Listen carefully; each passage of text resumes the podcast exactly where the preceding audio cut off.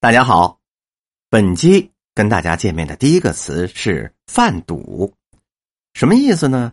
这也是北京人常说的一个词，是指心情不舒畅。咱们举例说明：去庙会，从爷爷奶奶、姥姥姥爷的，就起了老一套了，什么呀？闲俗呗。再说人挤人，这一瞧啊，就饭赌了。下面一个例子是这样的。此刻我正心里犯堵，这功夫，结果就来了一波老外。再看那位小姐啊，当时就来了精神了。那个服务态度叫一个热情，用微笑服务来形容啊，绝对是不够急的，简直是堆笑服务了。下面一个词是“饭嘎嘎”，啊，这里的那个“饭嘎嘎”呢，也是要变调，而且是儿化韵，是指翻脸、揪住不收、不放。举例子，好，我去刀，但可有一样啊。你们二位要是真的跟我说海话，白溜我一趟。回头啊，见了你们可别怪我犯嘎嘎。下面一个词是“犯嘎”，是脾气古怪难测、出坏点子、恶作剧。举例说明：哎，你们为什么整天见喝酒啊？什么甩大鞋、犯嘎生事啊？干嘛学坏呀？再举个例子：哎。娶了媳妇儿不要妈，要妈就要耍差，耍差就得分家。这说什么意思啊？耍混饭嘎呀，无事生非呗。下面一个词是“饭葛儿”，带儿化韵。我们北京人经常说这个话，是固执、古怪的意思。举例：这丫头平时净犯葛，这节骨眼上呢，她还挺听话的。还有一层意思是胡作非为。举例，是不是这小丫头挺犯葛来的呀？奔头就问华子：“嘿，没错，就是他们几个犯坏，想拿我当婆子拍，可不嘛！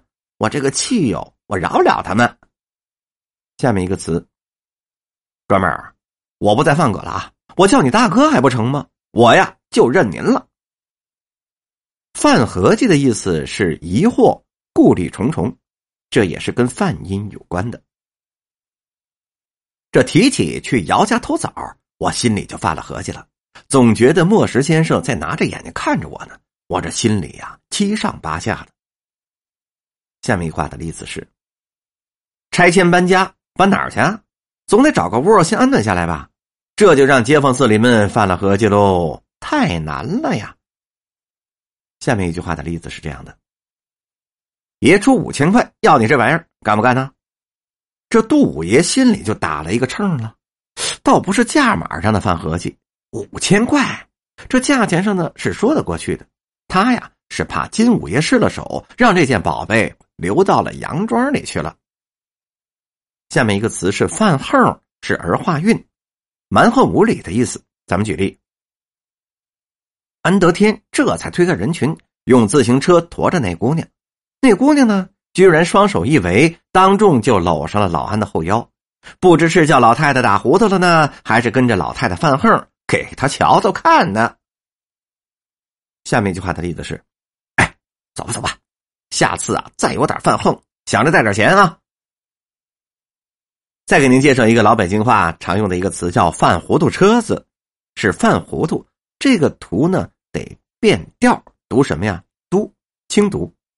举例，志刚有的时候啊也犯糊涂车子，您您呢就多担待点吧。犯坏的意思是做损害他人的事儿的意思。举例，有一年夏天院里的街坊的孩子就犯坏了，在他的粥里啊就放了一块肥皂，母亲说了那几个孩子几句，他的爸爸一个工人就下了班便找姥姥算账喽。再举一个例子。这个范虫啊，有三十多岁，从打扮上看呢，像一个醋溜的小生，瞅不出是往外掏葛犯坏的人呢。怎么这样呢？再举一例。六十年代京城曾经街头巷尾谈艺的菜市口人民理发馆，一位女理发师下班回家，还是夜路，结果呢，这路上遇到了一个流氓犯坏，被他给卸了胳膊、切了腿的事，这可是一个大事儿。最后一个例子是这样说的：刘墉是走了，乾隆可毛了。